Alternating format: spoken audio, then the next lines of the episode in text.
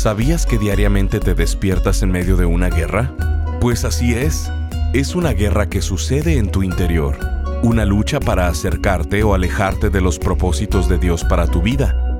Pero, ¿cómo ganas esa guerra en tu interior? Bienvenidos a Esperanza Diaria, el Ministerio de Transmisión en Audio del pastor Rick Warren. Estamos en la serie de enseñanzas titulada La Guerra Invisible.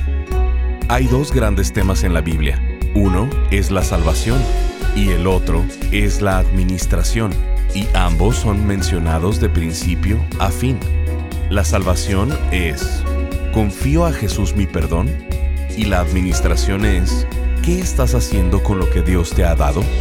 El día de hoy en Esperanza Diaria, el pastor Rick nos dice que Dios está atento a estos dos temas en tu vida. Escuchemos al pastor Rick en la segunda parte del mensaje titulado siendo fiel en un mundo sin fe. De esto es de lo que estamos hablando en este mensaje.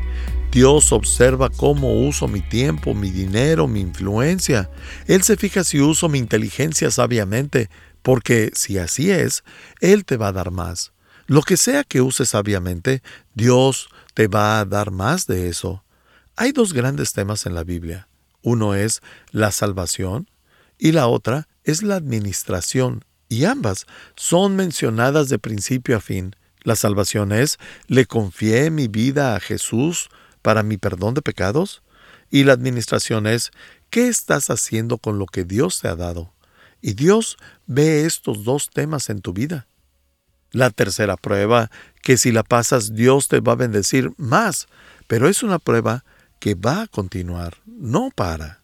Número 3. Dios usa los tiempos difíciles para enseñarme persistencia. La diferencia entre las personas fieles y las que no lo son es que las que no son se van a rendir en la primera señal de dificultad. Las personas fieles siguen adelante, son determinadas, diligentes y persistentes. Las personas fieles no saben renunciar. ¿Sabes cómo es que una bellota se convierte en un roble? Un roble es solo una bellota que se negó a rendirse y siguió avanzando. Simplemente no te rindes.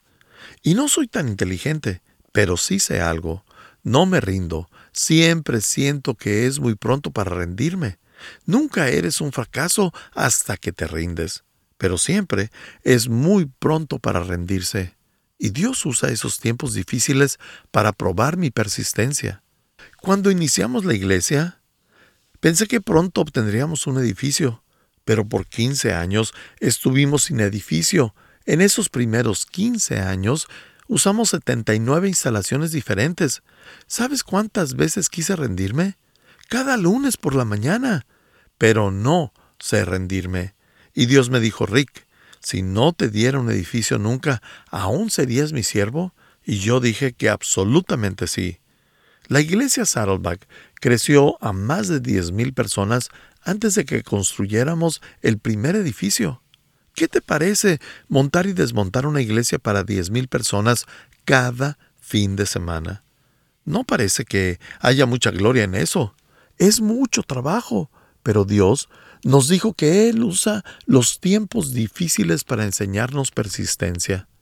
¿Estás pasando por un tiempo difícil? Este versículo es para ti. Segunda de Corintios 4, 16 al 18. Por tanto, no nos desanimamos, al contrario, aunque por fuera nos vamos desgastando, por dentro nos vamos renovando día tras día, pues los sufrimientos ligeros y efímeros que ahora padecemos, todo lo que padecemos, incluyendo las situaciones financieras, van a pasar. Y esas situaciones, dice este verso, producen una gloria eterna. Y también, ¿sabes qué? Producen carácter. Y Dios dice, termina diciendo en este verso, que vale muchísimo más que todo sufrimiento. Así que no nos fijamos en lo visible, sino en lo invisible, ya que lo que se ve es pasajero, mientras que lo que no se ve es eterno. En otras palabras, no nos fijamos en el problema. Y la recompensa por perseverar es lo eterno. Y Dios está más interesado en quién eres que en lo que haces. Dios está más interesado en saber quién eres y en quién te estás convirtiendo que en lo que te está pasando. Y Dios muchas veces permite que pases por pruebas, problemas, tribulaciones y conflictos para que seas persistente y así enseñarte diligencia, determinación y carácter. Ese problema por el que estás pasando en este momento es una prueba de tu fe y tu fidelidad. ¿Seguirás sirviendo a Dios a pesar de que la vida no fuera lo que esperas? ¿Es fácil servir a Dios cuando las cosas se ven bien? Así que, si estás pasando por un momento difícil, un momento difícil en este momento, casi todos lo pasamos.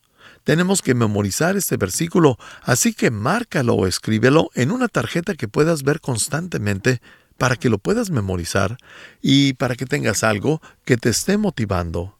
Gálatas 6:9 dice, No nos cansemos de hacer el bien, porque a su debido tiempo cosecharemos si no nos damos por vencidos.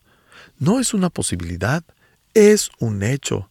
Así que memoriza este verso porque Dios usa los tiempos difíciles para probar tu persistencia. Una de las mejores lecciones espirituales que aprendí es de este teólogo Forrest Gump. ¿Conoce la historia? Forrest Gump, en su historia de tiempos difíciles, cuando llegó un huracán a la parte sur de Estados Unidos, eh, Forrest Gump tenía un barco de pesca, el Bubba Gump Shrimp, y todos los demás de los barcos pesqueros dicen, se acerca una tormenta, así que tenemos que irnos a lo seguro. No vamos a salir a pescar en los barcos durante la tormenta, así que vamos a ir al puerto.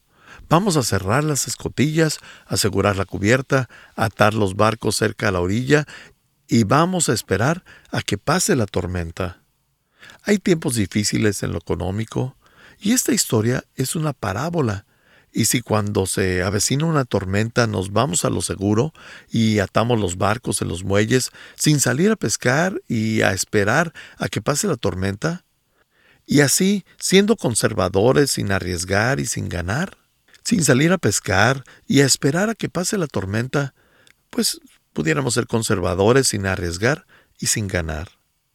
Y bueno, en esta historia, solo un barco de pesca estaba siendo lo que los botes de pesca fueron hechos para hacer, pescar. Así que Forrest Gump estaba pescando en medio de la tormenta. No sé si conoce la historia, pero al final todos los barcos que estaban amarrados en el puerto estaban destruidos. Todos habían chocado contra las rocas y se rompieron por completo. Estaban destrozados y después de la tormenta, Forrest Gump lideraba el mercado porque fue el único que no se fue a lo seguro. La iglesia de Saddleback fue creada para pescar. Jesús dijo, los haré pescadores de hombres. Número 4. Lo cuarto que necesitas entender es que Dios usa la escasez para probar mi generosidad. Las personas fieles son generosas cuando no tienen de más para dar. Voy a elaborar esto un poco. Cualquiera puede ser generoso cuando tenemos algo de más. Podemos ser generosos con el tiempo, cuando tenemos un poco extra. Podemos ser generosos con el dinero cuando tenemos. Podemos ser generosos con la energía cuando tengo energía de sobra o ser generoso con la salud cuando estoy muy saludable. Es cuando no tengo suficiente para mí, cuando no tengo tiempo para mí, cuando no tengo energía para mí cuando no tengo dinero para mí y no tengo talento para mí, y aún así lo entrego a otros. Ahí Dios me dice, esto es una prueba. Te estoy viendo para ver si eres fiel. ¿Vas a ser fiel y confiar en mí? Un gran ejemplo de esto está en la Biblia, en una historia de la iglesia en Macedonia. Macedonia era un área de Grecia.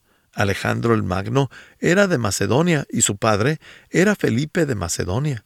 Entonces, había dos iglesias en Grecia, una en un lugar llamado Macedonia y había otra iglesia en otro lugar llamada Corintios. Corinto era una ciudad de Grecia, y Pablo le escribe una carta a la iglesia de Corinto presumiéndoles que la iglesia de Macedonia era muy generosa incluso en medio de la escasez. Él les dice, esas personas de Macedonia están pasando por una enorme recesión. Y en 2 Corintios 8.2 dice así, Estas iglesias están siendo probadas con muchas aflicciones y además son muy pobres, pero a la vez rebosan de abundante alegría, la cual se desbordó en gran generosidad. ¿De qué está hablando aquí? Él dice que esas personas por allá están en un terrible dolor, pero aún así dieron enormes ofrendas para ayudar a la iglesia de Jerusalén, que se estaba muriendo de hambre. De la pobreza salió la generosidad, y Pablo dice que Dios les estaba viendo ser fieles. ¿Sabías que la prueba número uno, la prueba de fuego en tu vida, son tus finanzas? Nada más que tus finanzas. ¿Por qué? Porque pasamos la mayoría de nuestro tiempo haciendo, preocupándonos, gastando, invirtiendo y ahorrando dinero. Mis finanzas son la prueba de fuego de cuánto confío en Dios. De hecho, Jesús lo dijo así en Lucas 16, 9 al 14. Por eso les digo que se valgan de las riquezas mundanas, o sea, de sus recursos terrenales. Ese es tu tiempo, tu dinero, tu energía. Estás escuchando Esperanza Diaria, el programa de transmisión en audio del pastor Rick Warren. En breve, el pastor Rick regresará con el resto de este mensaje. La Biblia nos enseña que existen tres enemigos que están tratando de destruir tu vida. Quieren desintegrar tu familia, robar tu alma, apartarte del gozo, del propósito y del significado de tu vida. Estos tres enemigos están en tu contra la Biblia llama a estos tres enemigos el mundo, el diablo y la carne. El mundo está a tu alrededor. Satanás está en tu contra. Y la batalla contra ti eres tú mismo. Si no conoces a tus enemigos, nunca podrás ganar la batalla y vivirás derrotado toda tu vida. Pensando en esto, el pastor Rick ha elaborado una nueva serie titulada La Guerra Invisible donde estaremos viendo a detalle cada uno de estos tres enemigos, a lo largo de ocho enseñanzas, abordando los siguientes temas. Cuando te quieres rendir, ganando la guerra en mi interior, librado de mí mismo, llevando a cabo los cambios difíciles en mí. ¿Por qué la vida en este mundo es tan difícil? Siendo fiel en un mundo sin fe, cuando tu mundo se desmorona y Nunca luches tus batallas desnudo. Queremos hacerte llegar esta serie en formato MP3 de alta calidad, descargable y sin anuncios. Te invitamos a ser parte de este ministerio económicamente, contribuyendo con cualquier cantidad y uniéndote al esfuerzo de esperanza diaria en llevar las buenas noticias de Jesucristo al mundo hispano. Como muestra de nuestro agradecimiento, te enviaremos la serie titulada la Guerra Invisible. Para contribuir, llámanos al 949-713-5151 o visítanos en pastorricespañol.com. Esto es al teléfono 949-713-5151 o visitándonos en pastorricespañol.com. Y si quieres hacerle saber al pastor Rick la manera en que estas transmisiones han tocado tu vida, escríbele a esperanza.pastorrick.com. Ahora, escuchemos al pastor Rick con el resto del mensaje del día de hoy. Un gran ejemplo de esto está en la Biblia, en una historia de la iglesia en Macedonia. Macedonia era un área de Grecia. Alejandro el Magno era de Macedonia y su padre era Felipe de Macedonia. Entonces, había dos iglesias en Grecia, una en un lugar llamado Macedonia y había otra iglesia en otro lugar llamada Corintios. Corinto era una ciudad de Grecia. Y Pablo le escribe una carta a la iglesia de Corinto, presumiéndoles que la iglesia de Macedonia era muy generosa, incluso en medio de la escasez. Él les dice, esas personas de Macedonia están pasando por una enorme recesión. Y en 2 Corintios 8.2 dice así, estas iglesias están siendo probadas con muchas aflicciones y además son muy pobres, pero a la vez rebosan de abundante alegría, la cual se desbordó en gran generosidad. ¿De qué está hablando aquí? Él dice que esas personas por allá están en un terrible dolor, pero aún así dieron enormes ofrendas para ayudar a la iglesia de Jerusalén, que se estaba muriendo de hambre. De la pobreza salió la generosidad. Y Pablo dice que Dios les estaba viendo ser fieles. ¿Sabías que la prueba número uno, la prueba de fuego en tu vida, son tus finanzas? Nada más que tus finanzas. ¿Por qué? Porque pasamos la mayoría de nuestro tiempo haciendo, preocupándonos, gastando, invirtiendo y ahorrando dinero. Mis finanzas son la prueba de fuego de cuánto confío en Dios. De hecho, Jesús lo dijo así en Lucas 16, 9 al 14. Por eso les digo que se valgan de las riquezas mundanas, o sea, de sus recursos terrenales. Ese es tu tiempo, tu dinero, tu energía. Y sigue el verso, que se valgan de las riquezas mundanas para ganar amigos, a fin de que cuando éstas se acaben, haya quienes los reciban a ustedes en las viviendas eternas. En otras palabras, usa tus recursos para llevar a más personas al cielo y Él nos dice que cuando ayudamos a otras personas con lo que tenemos, estamos guardando recompensas en el cielo. El verso sigue. Por eso, si ustedes no han sido honrados en el uso de las riquezas mundanas, ¿quién les confiará las verdaderas? Ustedes no pueden servir a la vez a Dios y a las riquezas.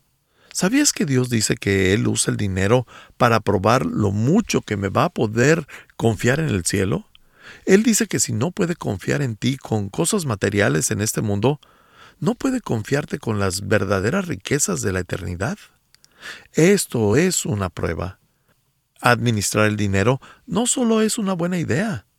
Hablamos de mantenerse fuera de deudas, invertir sabiamente y dar generosamente. Eso no solo es una buena idea, es una prueba espiritual. Y Dios dice que si no eres fiel al manejar tus finanzas en la tierra, no puede confiarte con la verdadera bendición espiritual del cielo. Es una prueba, amigos. Como su pastor que los ama, les he dicho que yo oro porque tengan bendición financiera. Oro todo el tiempo por eso. Yo quiero que tengan éxito financiero y no solo para que se vuelvan ricos y gasten todo en ustedes mismos, sino para que lo puedan usar sabiamente y así ser recompensados en el cielo. Eso es lo que quisiera que Dios hiciera en sus vidas, que tengan esas recompensas. Oro porque tengan éxito financiero y repito, no para que lo gasten en lujos, sino para que puedan usarlo para ayudar a otras personas y obtener las recompensas en el cielo. Tienes que saber que oro por tu éxito. Ahora, déjenme darles cinco principios de cómo superar los tiempos difíciles. Estos son cinco principios que si los haces, Dios te va a bendecir en estas áreas de tu vida. El primer principio en una recesión es, Dios da a las personas generosas. Este es un principio que está en la Biblia. Dios dice que mientras más generoso seas, Él va a ser más generoso contigo. Si eres generoso con tu tiempo, voy a darte más tiempo. Si eres generoso con tu energía, voy a darte energía. Si eres generoso con tu talento, te voy a dar más talento. ¿Por qué Dios quiere que seas generoso? Porque obviamente Él no lo necesita, pero quiere que seamos como Él. Porque todo lo que tenemos en nuestras vidas es por la generosidad de Dios, tu corazón está latiendo por la generosidad de Dios. La sangre que corre en tus venas y el aire que respiras está ahí por la generosidad de Dios. Dios amó y por eso da. Así que quiere que crezcamos y seamos como Él. De tal palo, tal astilla. Dios quiere que aprendas a ser generoso, por eso lo recompensa. Hay un principio a lo largo de la Biblia que dice que mientras más generosos seamos, Dios va a ser más generoso con nosotros y no podemos ganarle a Dios. He jugado este juego por muchos años y muchos conocen mi historia. Kay y yo iniciamos a diezmar cuando nos casamos hace más de 36 años y cada año subíamos nuestro diezmo del 10% a por lo menos 1% más que el año anterior. 11%, 12%, 13%, 15%. En años buenos llegamos a aumentar un 3 o un 4%. Algunas veces, si todo estaba un poco apretado, cuando apenas llegábamos al fin del mes, solo subíamos un cuarto, un punto veinticinco eh, por ciento. ¿Por qué? No intentábamos presumir, de hecho, no le dijimos de esto a nadie por 30 años, sino que quería que mi corazón creciera y cada año quería ser un poco más como Jesús. Quería aprender a ser generoso. Muchos de ustedes saben que hoy en día Kay y yo damos el 91% de nuestros ingresos y vivimos con el 9%. Muchos de ustedes saben que no tengo un salario de esta iglesia. Aquí he servido gratuitamente por más de 31 años y ha sido divertido aprender a dar más. He estado jugando este juego en el que Dios dice, Rick, si tú das para mí, yo te voy a proveer y veamos quién gana. Y he perdido este juego por más de 36 años. Dios le da más a las personas generosas y mientras más doy, más me bendice. Número 2. Obedecer la visión de Dios traerá la provisión de Dios. En otras palabras, si haces lo que Dios te dice que hagas y no tienes el dinero, la energía, el personal o lo que sea, Dios va a traer los recursos que necesites en el momento preciso, porque va a hacer lo necesario para que se haga eso que te llama a hacer. Te va a dar la provisión para esa visión que te dio. Así que lo que necesitas hacer es avanzar en fe y comenzar eso que Dios te ha llamado a hacer. El tercero es muy importante. Cuando hago lo que Dios me dice que haga, Él hace lo que yo no puedo hacer. Esta historia de la Biblia en la que alimenta a los cinco mil es el ejemplo perfecto. ¿Conoce la historia? El milagro de Jesús para alimentar a cinco mil personas. Estaba en el desierto y Jesús había enseñado todo el día. Así que al final del día todos tenían hambre y no había ni un McDonald's por ahí. Y los discípulos se le acercaron a Jesús y le dijeron que enviara a las personas a sus casas para que pudieran comer. Pero Jesús les dice, aliméntenlos. Eso era imposible. Pero Dios suele pedirnos hacer cosas imposibles para aumentar nuestra fe. Él nos dice que debemos de comer a todos, y si nosotros decimos que no hay dinero, ni comida, ni dónde comprar comida, Jesús dice, aliméntenlos. Entonces, pregunta si alguien trajo un bocadillo. Y de esas cinco mil personas, un niño pequeño tenía una lonchera con cinco panecitos y dos pescaditos, unos pescaditos así como unas sardinas. Y entonces el pequeño niño saca su miseria de lonche, de comida, y se la da a Jesús le da a Jesús todo lo que tiene.